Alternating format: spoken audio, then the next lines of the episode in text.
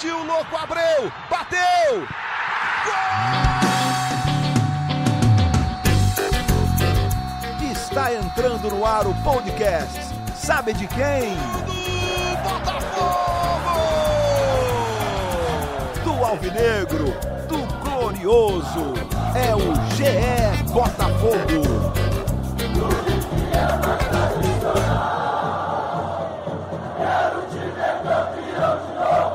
Salve, salve, torcedor alvinegro! É um prazer, é uma honra estar na sua companhia nessa quinta-feira, depois de mais uma derrota do Botafogo no Campeonato Brasileiro. Mas esse podcast tem assunto legal, tem assunto diferente. É, eu vou começar apresentando a mesa para dizer já já para vocês o que, que é. é. Taiwan Leiras, mais uma vez aqui comigo. É, bom dia, boa tarde, boa noite, meu amigo.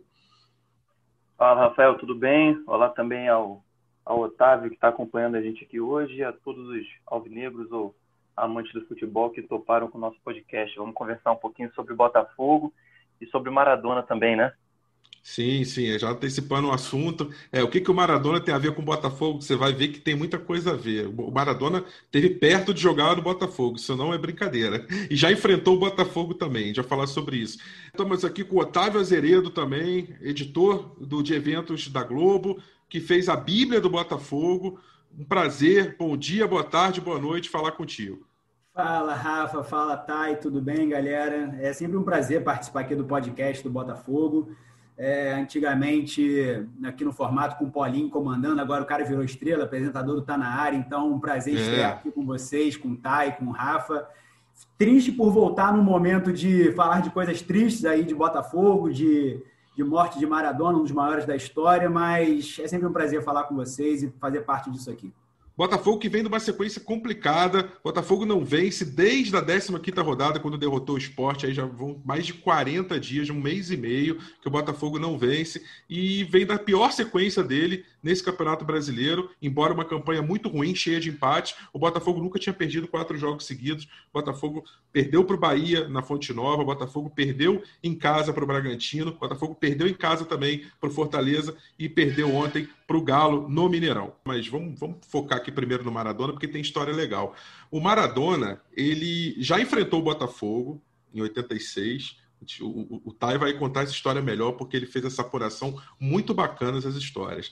Ele enfrentou já o Botafogo em 86, é, pelo Napoli, né, jogando ainda no Napoli, e ele também tem uma história envolvendo uma camisa que a gente vai contar, e ele quase foi contratado pelo Botafogo, porque o Botafogo no final dos anos 80, com Emil Pinheiro, era um uma espécie de um empresário, né? Era do jogo do bicho, né?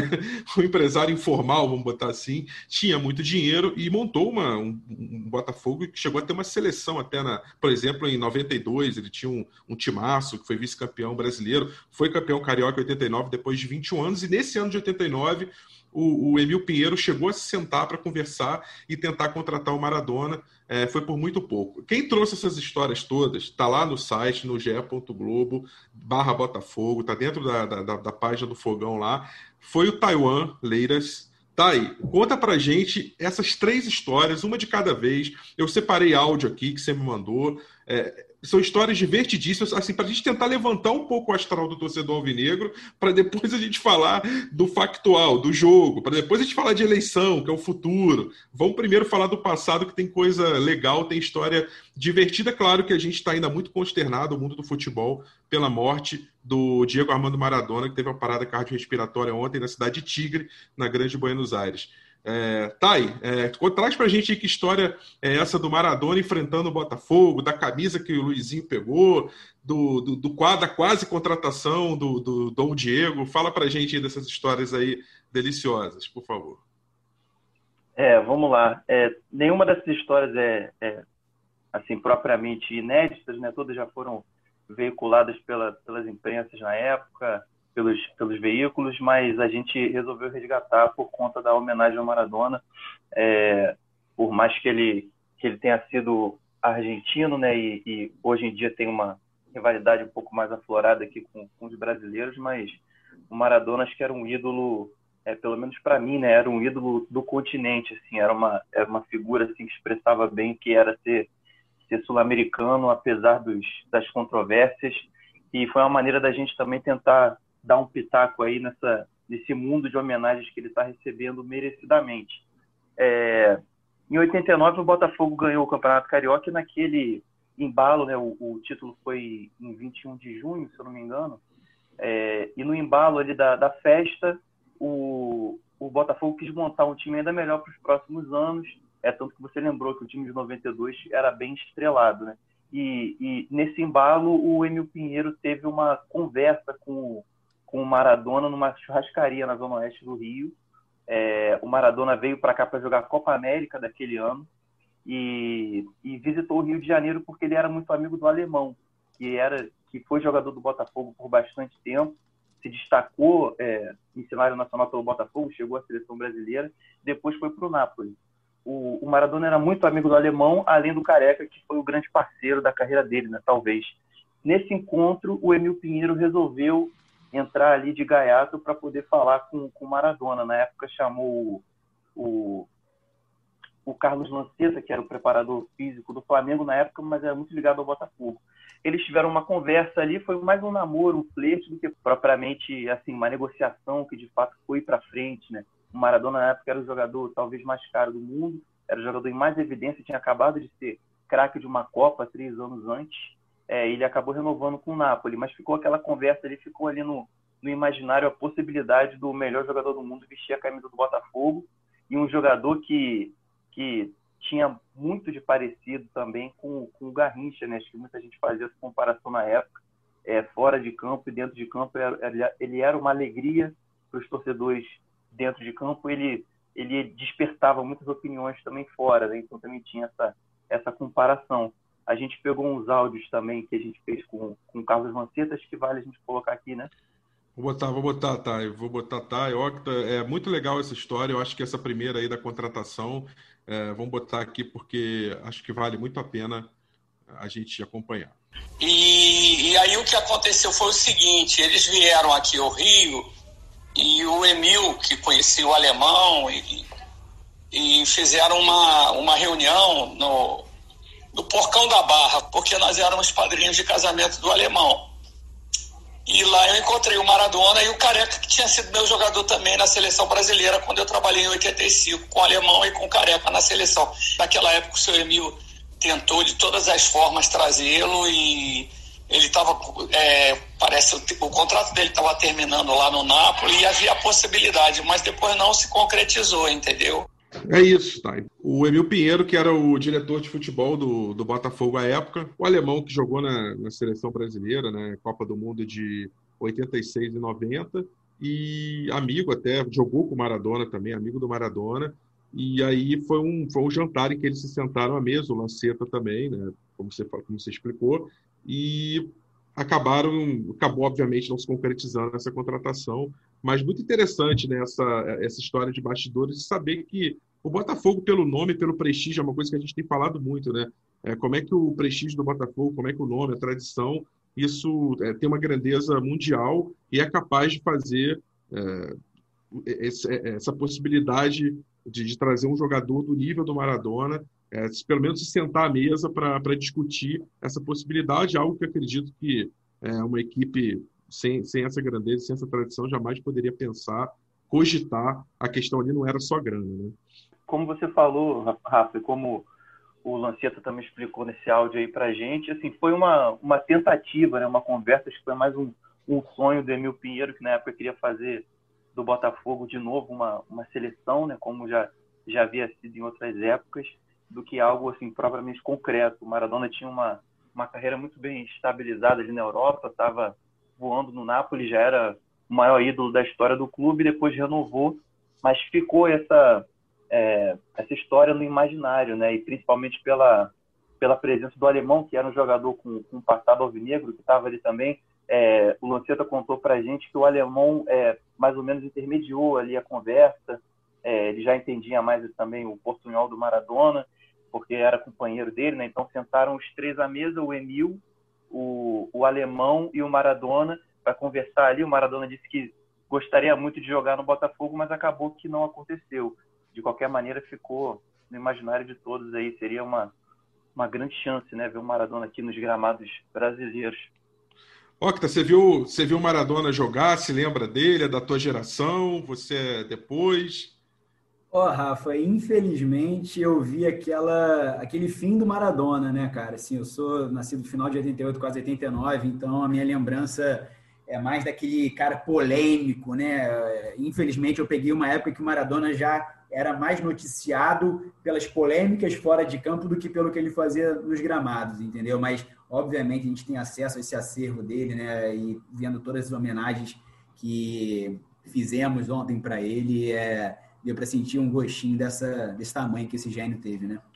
E, e faço ideia do que seria o Maradona entrando em campo com a camisa do Botafogo, né? Seria uma. Seria curioso, como o Tato falou, né? O Botafoguense que teve o Garrincha é, na, na, ponta direita, poder ter um, um jogador como o Maradona com habilidade na perna esquerda, né?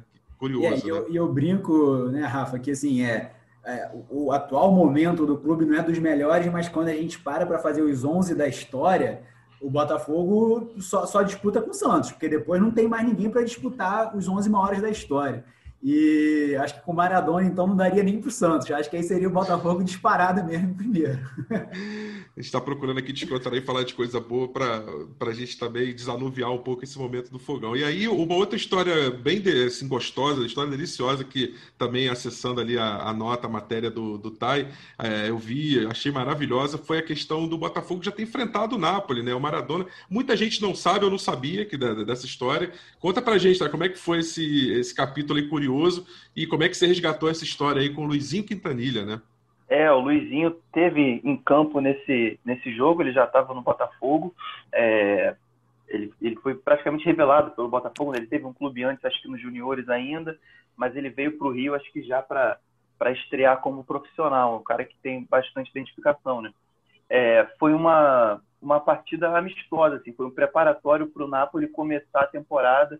Se eu não me engano, era a temporada que o Napoli conquistou de novo o, o campeonato conquistou o campeonato italiano, né? Que o Maradona fez, a, fez o que todo mundo achou que seria impossível.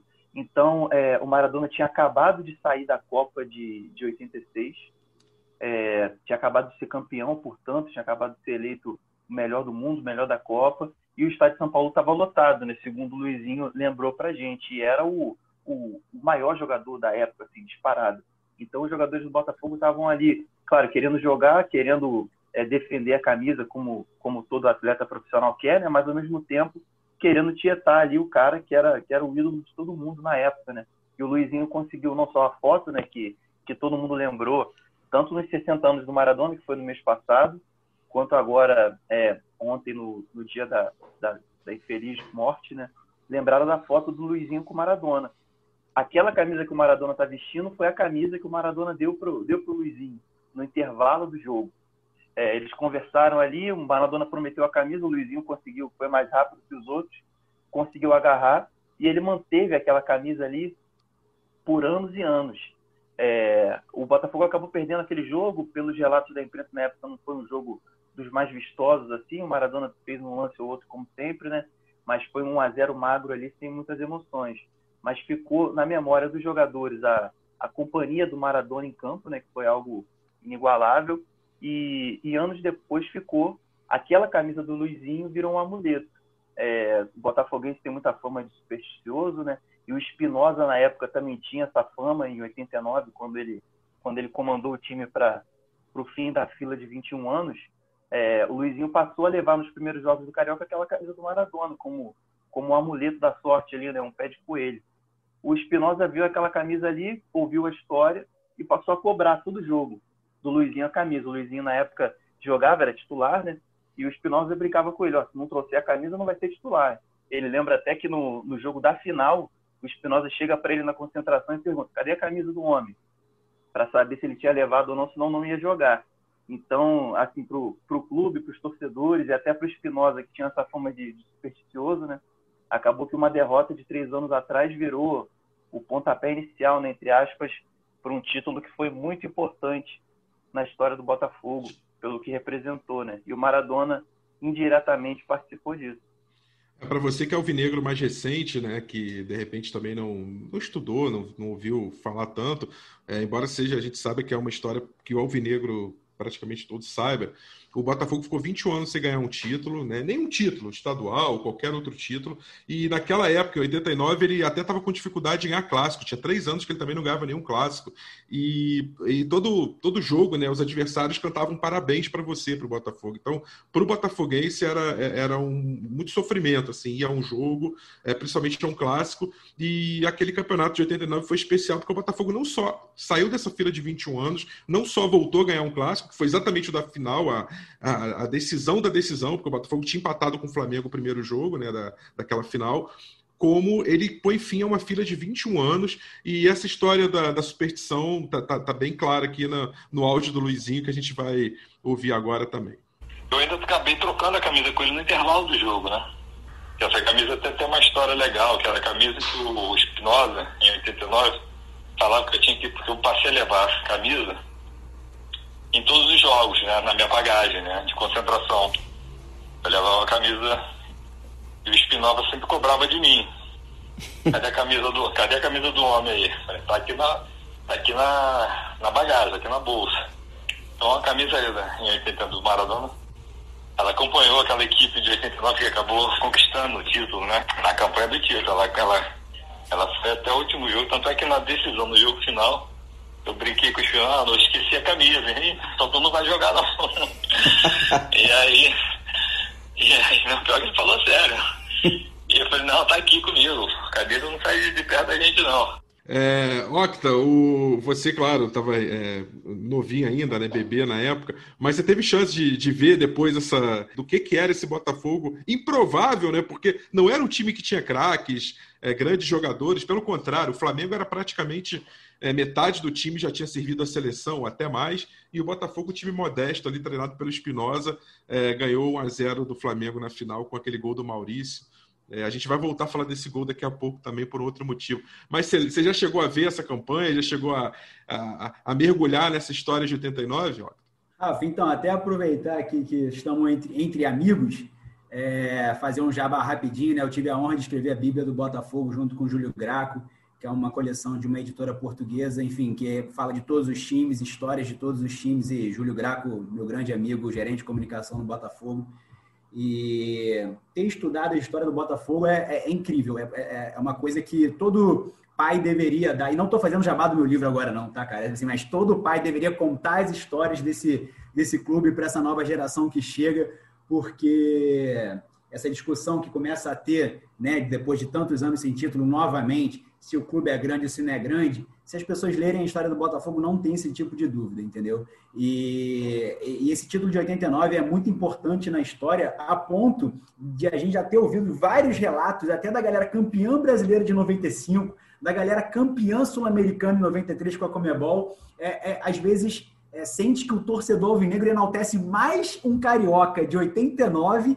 do que às vezes o brasileiro de 95 e a Comebol de 93, que na teoria são títulos muito maiores, né? Mas a angústia que o torcedor sentia em 89 é, é, é uma coisa que quem viveu realmente tem dificuldade até de descrever o que representou aquele título, né?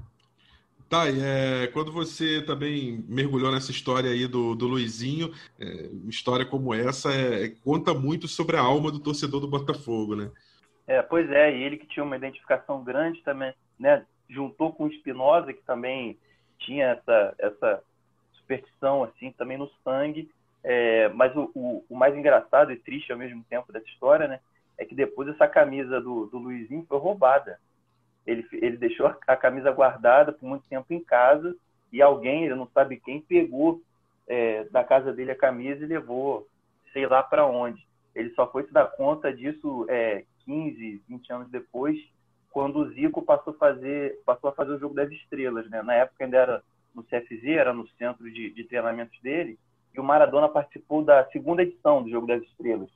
E aí o Luizinho quis reencontrar né, o ídolo levou a camisa lá para ganhar um autógrafo, para tentar é, render uma resenha ali com o Maradona, foi procurar ali nas gavetas, cadê a camisa? Não tinha mais. É, e o Luizinho, que é um, um, um, grande fã do Maradona, a ponto de, de colocar um dos, o nome de um dos filhos, né? O Diego, o filho mais velho, é Diego por conta do Maradona. Então, para ele foi ainda mais sentido aí perder essa camisa, mas ficou com a foto ali, abraçou o cara. já teve uma oportunidade que pouca gente teve, né?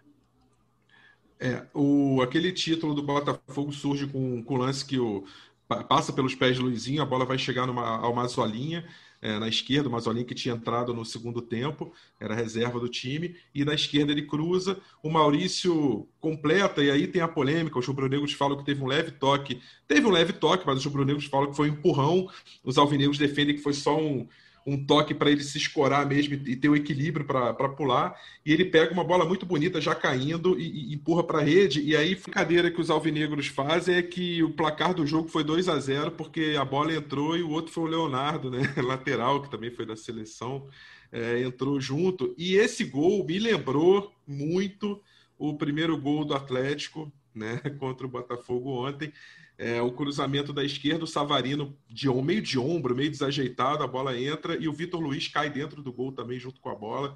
E o cruzamento da esquerda também, então é, acabou vivendo muito a memória, já que a gente está falando de 89, eu já quero fazer esse link com a partida de ontem, é, que é um resultado que se repete, a quarta derrota seguida do Botafogo, o Botafogo já tinha perdido para o Bahia, já é, perdeu para o Bragantino em casa, perde para o Fortaleza em casa e perde fora para o Galo, para o líder do campeonato, Atlético Mineiro. Como eu disse no início, era um jogo que podia estar na conta, sim, uma derrota. Não é nada anormal, mas o problema é a sequência. E, e aí o Botafogo estacionado ali na penúltima posição. Vamos começar a falar um pouquinho desse jogo, Octa, que o Botafogo entrou em campo com uma formação, a meu ver, um tanto quanto estranha. Um 4-5-1 clássico, é, com três volantes e com Marcinho de armador, com Pedro Raul na frente, o Babi no banco. É muita coisa diferente nesse Botafogo que é, entrou em campo para enfrentar o Galo. Claro que assim, para a gente não ser injusto, a vitória do Botafogo sobre o Atlético no primeiro turno também foi com uma formação totalmente não usual do Autuori, com uma formação que quando você olhou, você falou, okay, a, gente, a gente olhava e falava, onde que o Autuori quer chegar? E deu para entender que ele queria chegar numa vitória, no contra-ataque, como, como foi a proposta. Mas um tanto quanto estranha essa formação, né, Octo?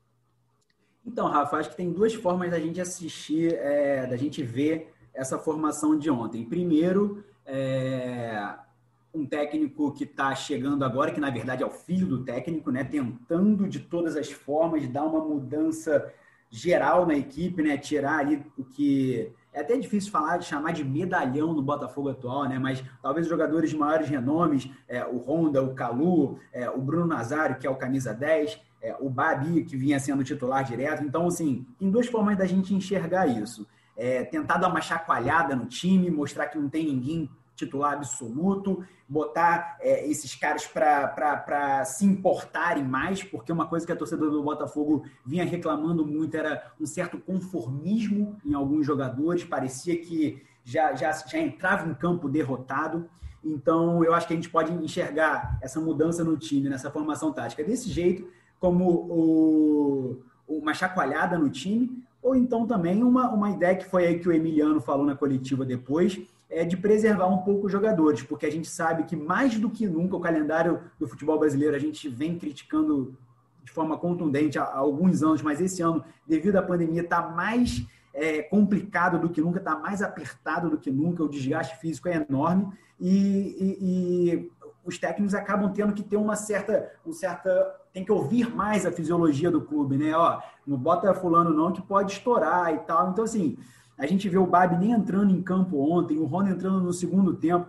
Enfim, a gente espera entender que talvez seja alguma, algum toque da preparação física também, né? Porque é, é, foi pego de surpresa. É, e só para encerrar aqui a minha participação falando dessa formação de ontem, para ouvir a opinião do Tai também, é, é, é uma linha muito tênue, né, Rafa? Porque, assim, muitas vezes a gente fala, né, já no final da nossa partida ontem, eu escutei muitos comentaristas falando, não pode se acovardar desse jeito, tem que ir para dentro. Mas, ao mesmo tempo, por mais que fosse um time desfalcado, a gente está falando do líder do campeonato jogando dentro de casa. E aí, é, talvez é, é, a gente também escuta aquele outro lado. Pô, se vai muito para dentro e toma quatro gols, pô, o Botafogo tem que saber das suas limitações, tem que jogar mais fechadinho, jogar buscar uma bola, tipo o Jair Ventura em 2017, né? Jogava um pouquinho mais fechado, buscava uma, uma, um contra-ataque, uma formação um pouco mais reativa. Então, assim, é, é muito difícil. E aí, é, é até um certo conformismo em relação à derrota de ontem, porque, Rafa, a gente o, o Botafogo não está nessa situação porque perdeu para o líder fora de casa ontem, né? Assim, é, eu fiz aqui rapidinho enquanto a gente conversava. É tanto é, ponto perdido bobo no campeonato que é, é, assim, é, é, Curitiba e Goiás, né, os dois últimos colocados ao lado do Botafogo, 0 a 0 dentro de casa, é perder para o Bragantino fora, é per... desculpa, é perder para o Bragantino em casa, é perder para o Fortaleza em casa, é... tomar gol depois dos 45 minutos contra Corinthians, contra Flamengo, contra Atlético Paranaense. Então, assim, é, e, e, nem vou entrar aqui muito no mérito, Rafa, da, da questão da, da, polêmica de arbitragem, não, porque eu acho que, enfim, eu acho que o problema maior do Botafogo não é com a arbitragem, o problema maior está lá dentro. Então, só nesses seis jogos aqui que eu falei, já bota dois pontos a mais em cada um. A gente estaria falando de Botafogo com 32 pontos em nono lugar, né? Então, Sim. eu acho que, assim, é, essa derrota de ontem, entre aspas, é o de menos, Rafa, sinceramente. Uhum. Tá, é, você gosta muito de trazer é, os, os, scouts da, da, partida, muitas vezes é, do, a própria situação da tabela, né, dos times, para mostrar que não é uma situação de um jogo só também. É só para te trazer aqui a situação macro, né? A diferença, né? Bem, bem óbvia. Atle, Galo, primeiro lugar, Botafogo, 19. Pontuação: o Galo está com 42, ele entrou com 39, Botafogo entrou com 20. É, isso em 22 jogos para o Galo e 21 para o Botafogo. 12 vitórias para o Atlético, 3 para o Botafogo, agora 13, né? Três empates para o Atlético, 11 para o Botafogo, o time que mais empatou no campeonato. É, sete derrotas para o Atlético, o Botafogo também tinha perdido sete, agora oito. É, gols pró do Atlético eram 39, agora 41. Botafogo eram 21, agora 22. É, gols contra, Botafogo tinha levado Curiosamente, menos, né? 27, agora 29, e o Galo tinha levado 28, agora 29. E saldo de gols do Botafogo é, agora menos 7, era menos 6, o do Galo era é, o saldo de 11, agora 12, e aproveitamento 61% do Atlético e 30% do Botafogo. É, Botafogo vinha de uma sequência de um empate e três derrotas, agora quatro, e o Galo vinha de uma sequência de uma derrota, duas vitórias e um empate, agora mais uma vitória. Então, assim, dá para ver a diferença é muito, muito grande das duas equipes e era difícil esperar alguma coisa diferente do que aconteceu ontem, né, tá?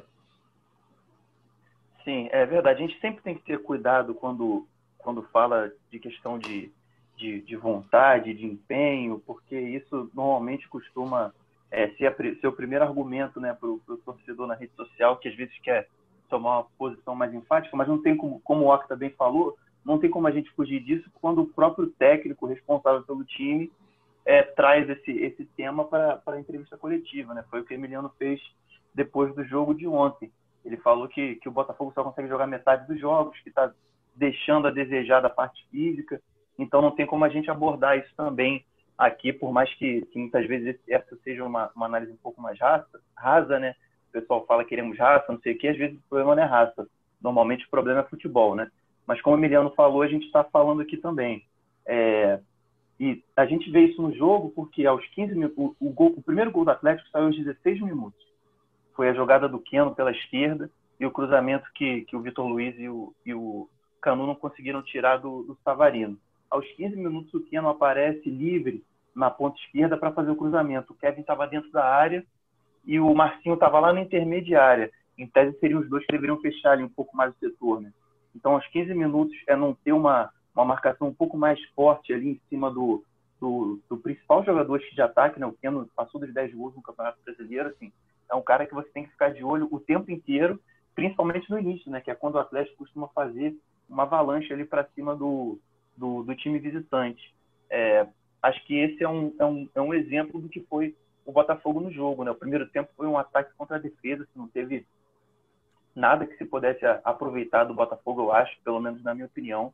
É, o Botafogo saiu de campo ontem com três finalizações apenas, fez um gol com o Marcelo Benevenuto de bola parada e ficou ali aquela sensação de que poderia buscar, mas ficou muito mais a sensação do que a realidade, assim, porque o Atlético é, não, não chutou tanto assim quanto, quanto tenta nos outros jogos. O Atlético normalmente costuma passar dos 20 chutes, 15 chutes no jogo. Ontem ficou acho que em 13, né? 13 finalizações mas assim foi, foi uma vitória bastante confortável assim do Galo é, e o torcedor cobra muito isso, né? ainda mais quando o próprio técnico do time traz isso à tona, é, do Botafogo competir mais. É claro que tecnicamente, até taticamente, é, ninguém achava que o, que o, Botafogo poderia competir em pé de, igualdade com o Galo.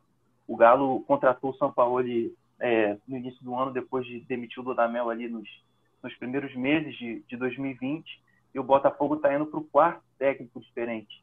Então, são clubes que têm uma situação financeira muito, muito diferente, é, tiveram uma organização, né, um planejamento bem diferente, é, mas faltou ao Botafogo poder pelo menos competir.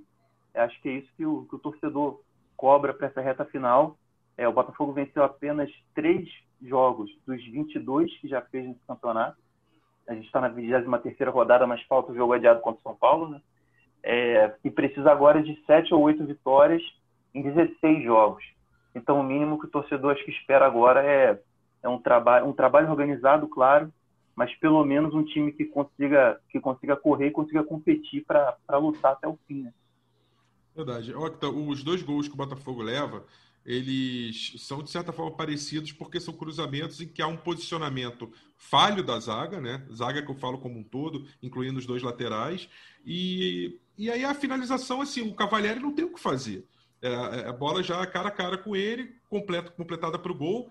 Claro que no primeiro um ombro desajeitado, mas ela está tão perto do gol que entra. E no segundo, uma cabeçada com o estilo do Sacha, mas também sem marcação. Quer dizer, é, dessa forma, é, o, o, Atlético já é um time que é superior. Você ainda não consegue marcar e deixa o jogador livre, fica muito fácil é, fazer gol no Botafogo. É um, é um, tema que eu insisto. No jogo do Fortaleza, a mesma sensação. É muito fácil fazer gol no Botafogo. Hoje, era uma coisa que no, no início do primeiro turno a gente não tinha essa sensação. Era um sistema defensivo bem montado pelo Autuori e tal. Hoje não. Hoje qualquer um faz gol no Botafogo de qualquer maneira. Os dois gols de ontem foram bolas cruzadas, contra o Fortaleza foram bolas rasteiras.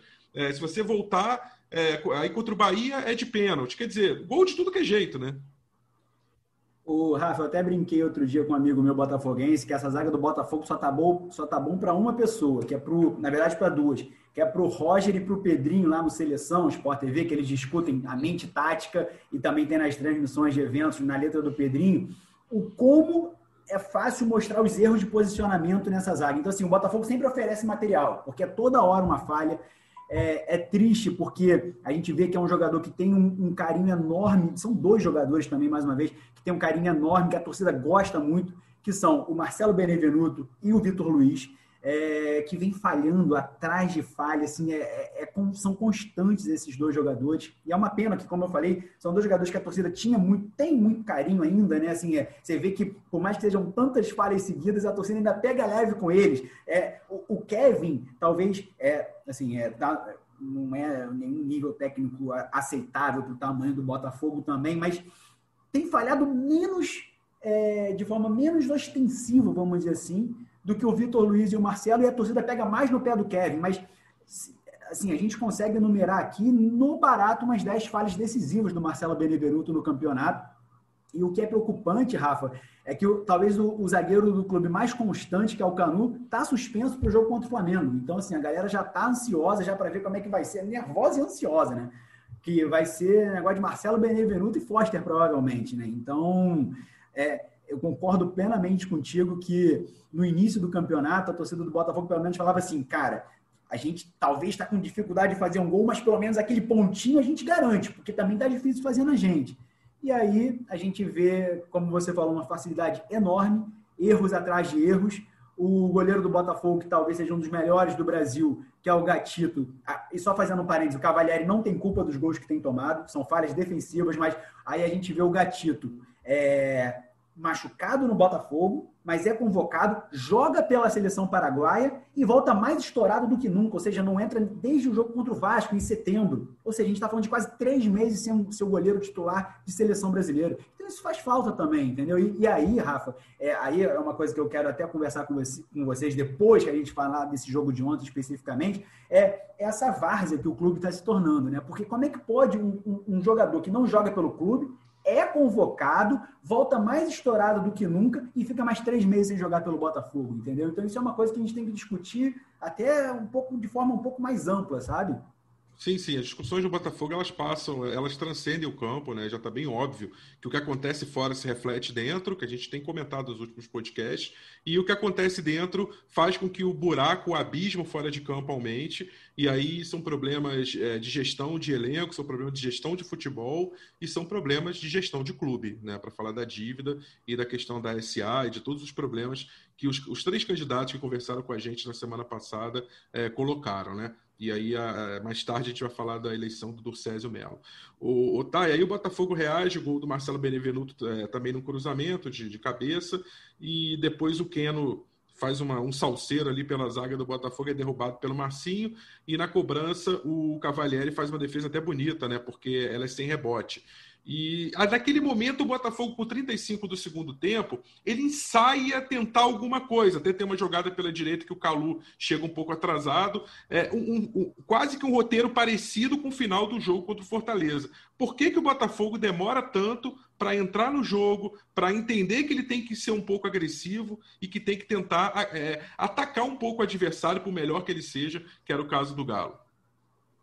É, é o que a gente estava falando no, início também, né? Até que o, que o comandante atual do Botafogo trouxe na coletiva. É o que parece os, os principais jogadores do, do time, né? Não estão num, num nível físico suficiente para poder competir é, no que o Campeonato Brasileiro exige. A gente vê é, ontem, por exemplo, o, o Honda e o Calu, que são as grandes estrelas, né?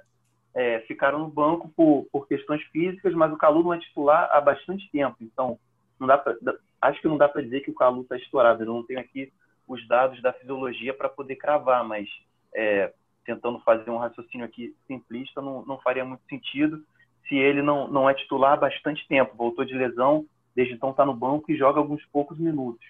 O Honda também agora vai ter uns, se eu não me engano, uns 10 dias para poder recuperar, trabalhar, etc. E mesmo assim ficou no banco. Então a, a conclusão que a gente chega é que eles já desde o início não teriam como competir fisicamente com um time tão, tão rápido e tão intenso como é o caso do Atlético. E aí o Botafogo teve que escolher entre tirar o, o pouco de, de qualidade que já tinha nesses jogadores, né? É, ficou o Caio Alexandre, que, que é um garoto ainda que está se formando, não tem, não tem nem o estofo nem a, a capacidade ainda de, de poder comandar esse time, e acho que ninguém tem que exigir isso dele. É, entrou um time que é mais jovem, que, que é mais forte fisicamente, mas que não tinha quase nada é, assim de, de, inspiração, de qualidade. Né? Você bota, se a gente der uma forçada aqui, dá para dizer que o Botafogo jogou com quatro laterais em campo ontem, porque tinha o Vitor Luiz, tinha o Kevin, o Varley é lateral de origem, jogou muito de lateral no CSA e no Santa Cruz, mas jogou de ponta também. E o Marcinho, por mais que já tenha jogado é, de ponta com, o Barroca, se não me engano, no ano passado, ele também é lateral, né? Todo mundo sabe que ele é lateral direito. Então dá para dizer que jogou com quatro laterais, assim quem ali tinha é, característica e qualidade para furar é, linha de defesa do adversário, para fazer um drible, para fazer uma jogada um pouco mais incisiva, assim, pouca gente. Tanto que o, o gol do Botafogo saiu ali, é, sem querer tirar o mérito do, do cruzamento do Marcinho e do, da finalização do, do, Marcelo, mas foi ali num lance é, casual, né? Uma bola parada, a zaga do Atlético deu mole, o Botafogo foi lá e conseguiu. Mas fora isso, é, o Rafael não teve tanto trabalho, assim. Eu lembro o, o lance de, de, mais perigo que eu lembro, assim, acho que, se eu não me engano, até foi parado por impedimento. Aquela também foi numa bola parada. O Vitor Luiz cruzou da esquerda, o Foster cabeceou no primeiro tempo, o Rafael fez uma defesaça, mas o jogo já estava parado. É, o Botafogo é, conseguiu se livrar de sair de uma derrota ainda pior se o Keno fizesse o gol. O Cavalieri foi muito bem ali. Por mais que, que tivesse ali um calor no final do jogo, acho que a vitória nunca. Acho que o empate nunca foi palpável, assim, de fato, o Botafogo no jogo, e isso que mais preocupa, pelo menos na minha opinião. É, ó, então o Botafogo agora tem 10 dias para trabalhar, né, contando a própria quinta-feira que a gente está gravando o podcast. Ele só volta a campo no sábado, dia 5, contra o Flamengo, às 5 horas no Maracanã, aliás, no, no Newton, o jogo Botafogo de mandante, né? E o que que dá para projetar? O que que, o que que, assim, como é que tem que ser a cabeça, é, é assim, do, do do Emiliano, do próprio Ramon, que, que deve voltar aí é, por esses próximos dias? É, o que, que, deve ser observado e como deve ser preparada a cabeça, a confiança, o moral principalmente, não só a parte tática, que a gente tem batido tanto na tecla, para enfrentar um time da qualidade do Flamengo, num clássico, é, um jogo sem torcida que é completamente diferente do cenário. Ano passado o Engenhão estava com bom público, é, a torcida ajudou o Botafogo, que perdeu um gol no finalzinho, mas assim, é, como preparar a cabeça dos jogadores nesse momento, sabendo que é penúltimo lugar, é, da sequência difícil que tem, o que, que tem que ser conversado aproveitando esses 10 dias que vai ter para trabalhar o Botafogo? Então, Rafa, é, o que a gente costuma mais ler aí sobre o Ramon Dias, né? A gente vê muito nos jornais argentinos e tal, é que ele tem uma capacidade de, entre aspas, incendiar o vestiário, né? De chacoalhar os jogadores. E, para ser muito sincero com você, Rafa, eu não colocaria o Botafogo entre os quatro piores times do campeonato. Pode ser até o pior dentro de campo atualmente. Hoje, como a gente está gravando o podcast dia 26 de novembro, pode até ser considerado o, o que está jogando o pior futebol do campeonato. Mas se você olhar o elenco do Botafogo, na minha opinião, não é entre os quatro piores. Então, eu acho que o que está faltando é muito isso, essa, é, é, é dar a confiança para os jogadores porque a gente vê o Botafogo do início do campeonato, desculpa ser repetitivo aqui, mas é, é era sempre um detalhezinho que faltava para a vitória. Putz, um gol aos 45. É, nossa, hoje, hoje a bola não entrou. Contra o Goiás e o Curitiba foi muito assim. O Tadeu, goleiro do Goiás, fez a maior partida da vida dele. É, então, assim, era sempre assim, o torcedor do Botafogo sempre falava dessa forma, né? Putz, foi por pouco, foi por pouco. E eu lembro até uma sonora, provavelmente o Thay vai lembrar também, que o, o autor, autor falou assim, até um certo, é, é, um certo conformismo, dizendo é, o que é do homem o bicho não come, daqui a pouco essa bola vai entrar e, e a gente vai começar a ganhar. Então, assim, é, eu acho que quando, é, na véspera do Campeonato Brasileiro, quando o Botafogo anunciou Rafael Foster, Calu, Vitor Luiz, na época ainda tinha o Luiz Henrique, o Luiz Fernando, que eram dois jogadores de ponta ali que faziam a diferença para o Botafogo. Eu acho que, eu, eu acho que a, a, o torcedor, na sua grande maioria, projetou pelo menos um campeonato tranquilo, Rafa. Assim, aquela coisa assim do tipo, ó, esse ano não vou acabar de roer minhas unhas, que nem eu, eu ruí em 2019, para a gente fazer essa transição para SA. E aí, o, o, o, que eu sinto muito é isso, Rafa, assim, de é, no início era esse detalhezinho pela vitória e agora é, é uma derrota que parece óbvia, entendeu? Como você falou, é, a, a, sensação que a gente tem ao assistir o Botafogo é que o gol vai acontecer e você não vê perspectiva de fazer um gol também, entendeu? Então, é, eu acredito muito nisso, cara. Assim, da, a, eu acho que a última expectativa do torcedor alvinegro tem que ser essa, de se apegar ao Ramon Dias, porque as contratações já não, já, já não são mais possíveis. Então, é acreditar que, que o argentino vai vir aí, né? A torcida brinca, o mafioso, né? Que fumando charuto e tal. E o mafioso vai vir aí e vai chacoalhar essa galera, porque é a última esperança, Rafa. É a última esperança mesmo, porque tá feia coisa no momento. Tá feia a coisa, tá? É, duas perguntas para você que está vivendo o dia a dia do clube, é, setorista que é. O primeiro é Ramon Dias. Chega, não chega, final? Quando chega? Qual é a situação? Eu tenho te perguntado isso todo podcast porque o torcedor está agoniado com essa resposta. É, se não, assim, eu vou, eu vou ser bem franco. Se não, era melhor ter deixado o Bruno Lazzaroni porque o Bruno estava. Duas vitórias do Botafogo no campeonato foram com ele. Ele foi eliminado por Cuiabá, tudo bem, da Copa do Brasil, perdeu o dinheiro é, da, da, classificação. Era um, é um clube que está na Série B, o Cuiabá, mas assim, o, Botafogo poderia estar tá com uma sequência hoje ganhando confiança e resolveu trocar, já que resolveu trocar, quando vem o homem? Quando que vem o mafioso aí, como disse o Octa? E essa é a primeira pergunta. E a segunda, do Césio Melo, eleito presidente para o quadriênio de 2021 a 2024, né? o estatuto mudou, eram três anos, agora são quatro. Você que acompanhou o dia a dia ali, da, é, acompanhou o dia da votação, é, acompanhou a apuração dos votos, enfim, traz para gente esses dois panoramas aí que o torcedor do Botafogo está querendo muito saber. Técnico Ramon Dias e novo presidente do Césio Melo. O que, que representa a eleição do empresário de 65 anos? É, começando pelo time, o Octa é, lembrou bem como era o início do, do campeonato, né? E muito torcedor na rede social gostava de, de descer a marreta no, no Alto Ori, né? Acho que tá, tá claro que o problema do Botafogo acho que nunca foi, nunca foi o técnico. Foram as muitas mudanças, muitas contratações, muitas mudanças no elenco, na comissão técnica que levaram o time a ficar nessa situação. É, o Ramon Dias ainda não tem um dia certo para voltar ao Brasil. A gente estava é, conversando com pessoal da diretoria do clube. É, o primeiro prazo era mais ou menos uma semana, dez dias até ele voltar, mas isso nunca foi certo por conta da recuperação, né? Por mais que, que seja uma, uma cirurgia simples, é, ele já tem uma idade avançada, tem a questão toda do coronavírus também que tem que ser colocada na balança. Então, é, é provável que ele volte ao Brasil já na semana que vem, mas ainda não é certo. Enquanto isso, ele está trabalhando de casa é, e passando todas as coordenadas para o filho dele, que já trabalha com ele há uns 10 anos. Né? Então, por mais que, que ele seja a grande cabeça ali da comissão, o trabalho do dia a dia está sendo feito por, por gente que, que já trabalha com o Ramon há muito tempo, assim, principalmente é, o que a gente estava cobrando aqui, questão física, etc. É, mas é claro que o chefe, não né, técnico, tem uma, uma relevância muito grande, não pode ser ignorado. A princípio, ele chegaria na semana que vem, mas a gente não vai cravar aqui só para não, não cair no erro. É, voltando agora para a eleição. É uma, é uma chapa de, de oposição que venceu, né? o, o, o do Césio, junto com o Vinícius, vice-presidente, mas ao mesmo tempo tinha também ali, tem também uma ligação com, com a atual gestão.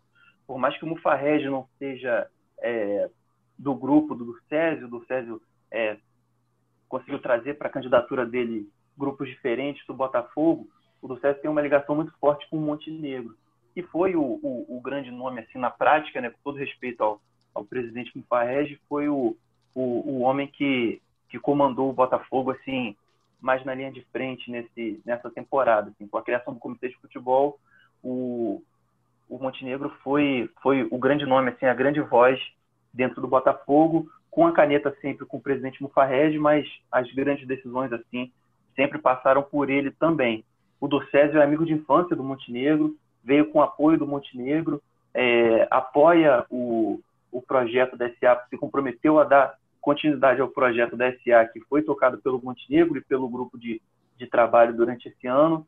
Então, nesse sentido, vai ser um, uma, uma, uma certa continuidade do trabalho, mas ao mesmo tempo uma ruptura porque o do César pelo menos está é, tá na promessa, né, de transformar o Botafogo em um clube um pouco mais profissional. Acho que essa vai ser a grande cobrança do, do assim do, do, mandato dele, para além dos resultados, para além do campo, que é o que, que é o que vale, né?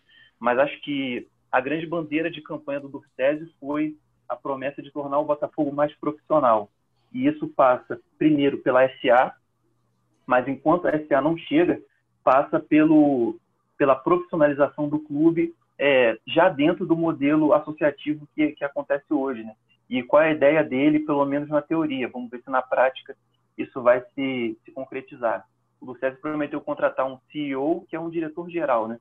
como se fosse um, o grande cargo abaixo do presidente, para trazer aqui para nossa língua, um diretor-geral que vai comandar toda a estrutura profissional do clube. E tem os vice-presidentes de cada departamento são as grandes cabeças. O, o cara do jurídico é um vice-presidente que é um voluntário, assim, sem querer tirar o mérito, mas é um é um, um amador no sentido literal da palavra, porque não é um profissional contratado pelo clube para se dedicar 100% ao clube. O cara do comercial a mesma coisa, do financeiro a mesma coisa, do marketing e assim vai. O único departamento que tem um profissional hoje à frente é o é o futebol, que tem o comitê, mas tem o Túlio Lustosa, que é o gerente. Então, é o cara que está ali comandando, que está sendo pago e está sendo cobrado para isso. A promessa do Ducés é colocar essa lógica do futebol no clube inteiro, contratar diretores executivos que vão comandar o financeiro, que vão comandar o jurídico, que vão comandar o comercial, que vão comandar, enfim, a sede, a, a gestão da sede, etc. É, colocar, colocar isso num modelo profissional para que as pessoas possam ser cobradas, serão pagas, serão remuneradas, vão ser 100% dedicadas e possam ser cobradas para que o Botafogo saia dessa situação. Assim, é um modelo que, que dá certo em outros clubes. A gente, pegando aqui no, nos clubes aqui em volta, o, se eu não me engano, o Palmeiras trabalha num, num, num modelo parecido, aqui no, no Rio, Flamengo também. Então, é um modelo que está mais próximo do que é moderno hoje no futebol. Não dá para para você ter no comando do clube apenas pessoas que, que não podem se dedicar 100% ao clube. Tem outros trabalhos, tem tiram sustento de outros lugares. É, fui um pouco longo aí na explicação, um pouco chato para quem não gosta dessa parte, né? Mas só para explicar direitinho. Não, mas importante. Porque, importante. É, no, no momento, o grande, a grande pauta no Botafogo é a gestão, é a organização é, junto com o futebol. Né? O futebol é a razão de existir do Botafogo, como todo clube grande do Brasil, mas para o futebol do Botafogo continuar existindo, tem que arrumar casa e arrumar casa acho que parte, parte disso. Vamos ver se o Ducésio vai conseguir colocar na prática as promessas que ele fez para a torcida. É, eu concordo com o Thay, acho que foi super importante essa explanação dele. Acho que o, o reflexo do número de, de da votação é, é muito o que está passando no Botafogo, né? Porque, primeiro, o, uma das promessas dos candidatos atuais do Botafogo, que daqui a pouquinho, eu sei que você, eu sou, eu sou ouvinte aqui do podcast do Botafogo, vocês batem muito na gestão atual, eu também, aproveitando, já que eu estou aqui hoje, também queria falar rapidinho sobre isso, mas só para seguir aqui na linha do Tai, uma das promessas de, desse grupo atual era de aumentar esse número de sócios aptos a votar. Criaram a expectativa do sócio estatutário, do sócio torcedor poder votar, e a verdade é que 1.700 pessoas decidem o futuro de 4 milhões de apaixonados. E a, a, a, política no Botafogo é uma coisa tão desanimadora, Rafa, que foram mais de 800 lá, entendeu? E o que mais me chamou a atenção é, 800 pessoas votaram e cinco votos nulos. Quem é que vai, no meio de uma pandemia, votar no para votar nulo? Então, assim, é para mostrar um protesto. Tá entendendo o que eu estou querendo dizer? Então, assim, é, é, por mais que o Durcésio não seja do mais Botafogo, que era o caso do Alessandro, o Durcésio, a partir do momento que o, o Montenegro fala que é o amigo de infância, que vai votar nele, é, é como se fosse já está infectado por essa atual gestão. E essa gestão do Botafogo é uma coisa que, é, como o Thay falou, é amadora. Né? A gente, às vezes, quando fala amador, a gente toma um certo cuidado, mas é porque é no sentido literal mesmo. Então, assim, são profissionais que têm suas profissões. É, um cara é advogado, o outro é engenheiro, o outro é publicitário, e aí acaba o horário de trabalho, vai lá trabalhar. E a gente está falando de um clube de Série A. Assim, é, o, o, o mundo em 2020 não permite mais isso. É, então, assim, é, a gente vê as mesmas figuras de anos e anos que levaram, levavam o Botafogo como quem está cuidando, com todo respeito, de um clube de bairro.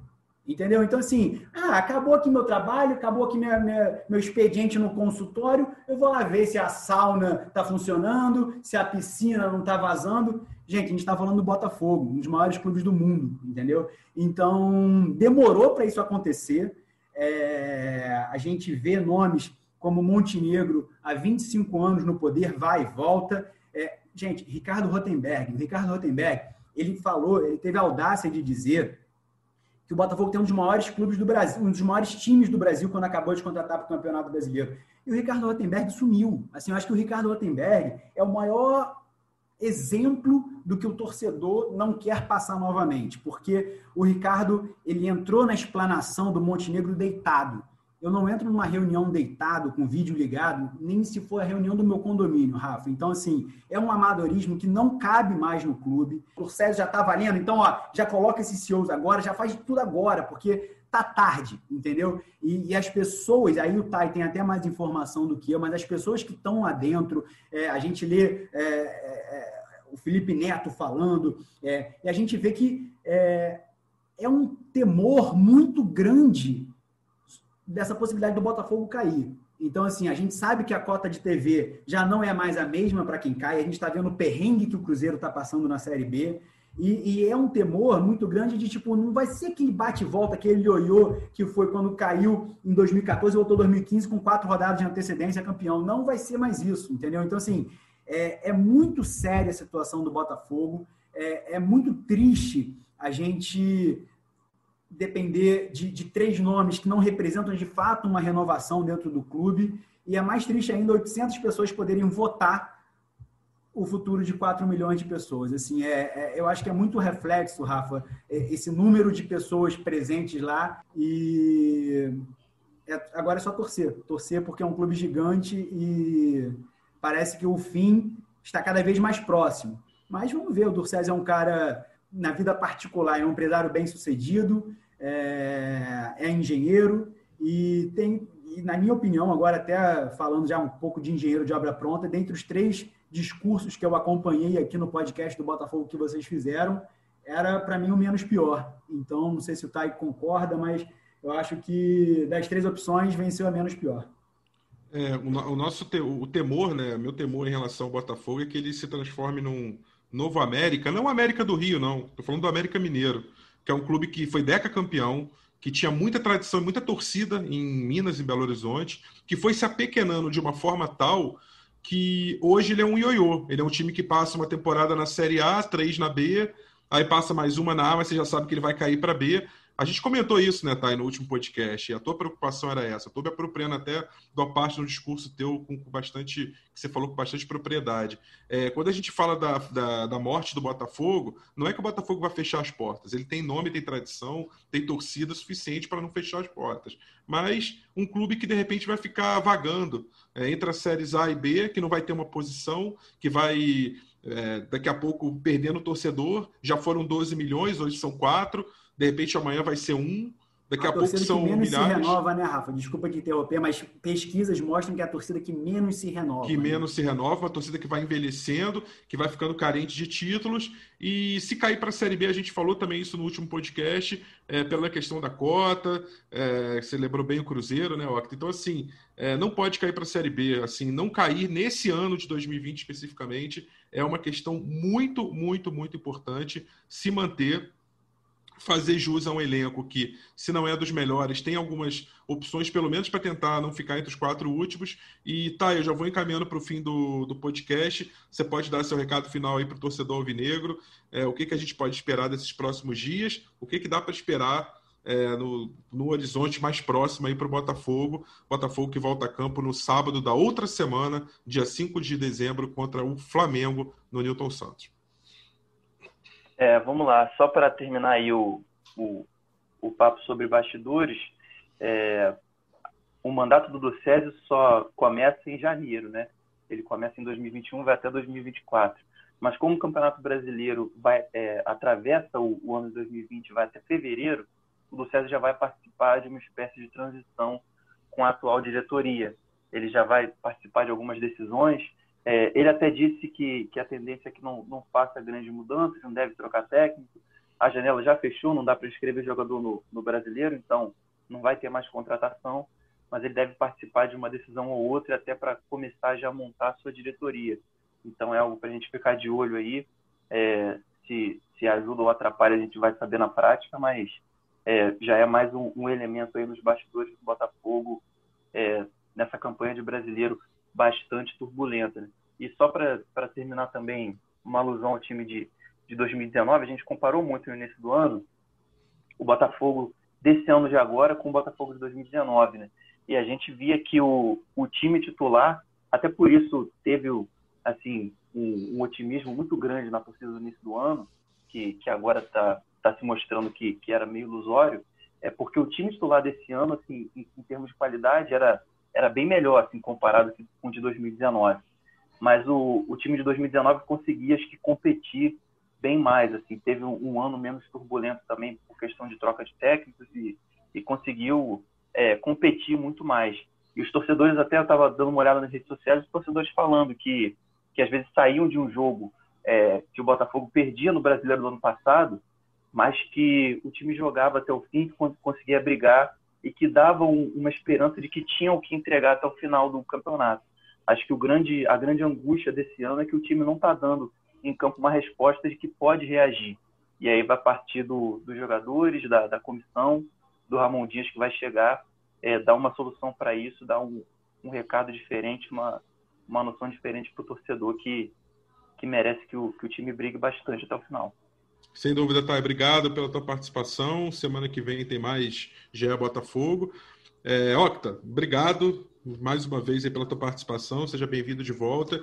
E venha, volte mais vezes, volte mais vezes, porque a, essa visão tua é importante, bastante crítica e é, é necessária nesse momento, sim. O Botafogo precisa de uma chacoalhada, precisa de pessoas que tenham essa visão, que, que não passem, a, como a gente usa essa expressão hoje em dia, muito está sendo muito usada, que não passem pano, né? Porque a gente está. Assim, o, o, o, Botafogo está precisando de pessoas é, que pensem de forma clara, lúcida, como o Thay, como você, e, e, que, e que, tragam também é, elementos para serem discutidos e elementos críticos que sejam transformadores de uma realidade que não pode continuar como está, não é verdade? É isso, Rafa. Eu agradeço imensamente aqui o convite. Como eu falei aqui no início, né, eu participei das outras vezes com o Polinho e ele já me anunciava que era o seguinte: e, ó, hoje vai ter polêmica, que vem Otávio fazendo críticas e tal, não sei o que lá. Então, podem me convidar sempre, vocês sabem que é uma honra participar de GE do Botafogo. Eu só queria terminar aqui agora minha participação, Rafa, é, dando um recado para o torcedor também que o, o Thay é um cara que está, até com essa questão da pandemia, né, não está indo no dia a dia dos treinos do Botafogo, mas vai aos jogos. E passar um recado para o torcedor que a galera menos culpada por isso tudo que o Botafogo está passando é a imprensa. Não é o Taiwan Leiras, é, não é a nossa mídia independente. O Botafogo tem uma mídia independente que é muito atuante, é, nomes como Thiago Franklin, é, Daniel Brown, Pedro Depp com o setor visitante, e, eles, e esses caras estão sendo ameaçados por torcedores do Botafogo, estão sendo xingados, e o torcedor do Botafogo se vangloria muito que são poucos, mas são inteligentes, são bons, são apaixonados. Então, só deixar esse recado mesmo que a imprensa é a menos culpada. A imprensa está mostrando onde essa diretoria amadora levou o clube. Então, só esse recado mesmo, mandar um abraço para esses jornalistas profissionais que fazem o seu e em especial para essa, essa galera da mídia independente, Zé Fugareiro, Fabiano Bandeira, estou tentando lembrar o nome aqui dessa galera que sua muito para dar informações aos torcedores e às vezes é recompensado, vamos dizer assim, é, com xingamentos e, e, e somente porque eles são os caras que botam a cara lá. Tá bom, Rafa? Agradeço demais o espaço, agradeço o convite, espero voltar num clima melhor. Thay, muito obrigado. Um abração, gente. Até a próxima. Valeu, Octa, obrigado. Valeu, Thay. O GE Botafogo você encontra em ge.globo barra GE Botafogo e está dentro da nossa página de podcasts. Eu te convido para é, ouvir um dos nossos mais de 40 podcasts. Tem para todos os gostos, para todas as tribos, para todos os times. ge.globo barra podcasts. A gente volta depois de Botafogo e Flamengo, daqui a duas semanas, daqui a dez dias Botafogo esperando, trazendo uma notícia feliz, alegre, finalmente, que o Botafogo é, supere aí o Flamengo e a gente traga notícias boas para o torcedor alvinegro, tá bom? Grande abraço, até lá, fui!